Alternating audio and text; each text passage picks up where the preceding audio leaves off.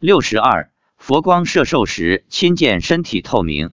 发表日期：二零一零年十月二十三日。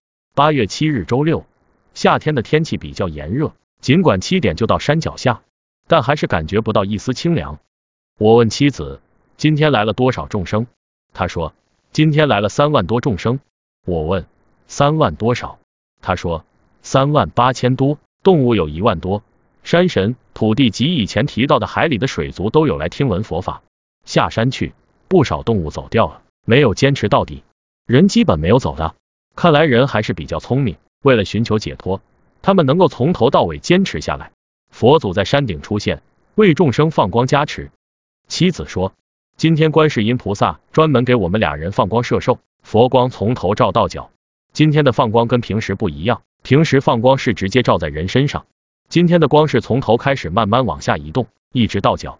佛光照过后，他看到我们俩的身体变透明了，五脏六腑都能看到。”妻子说。观世音菩萨如此这般为我们照了三次，还用甘露水从我们头上一直洒到脚上。我问：那众生能看到我们的身体透明吗？他说：看不到，只有我们自己能看到。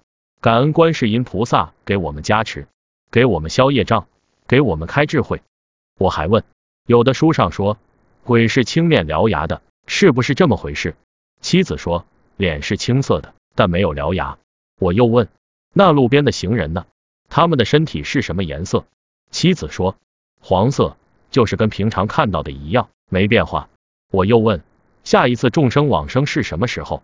妻子说九月十九，农历观音菩萨出家日。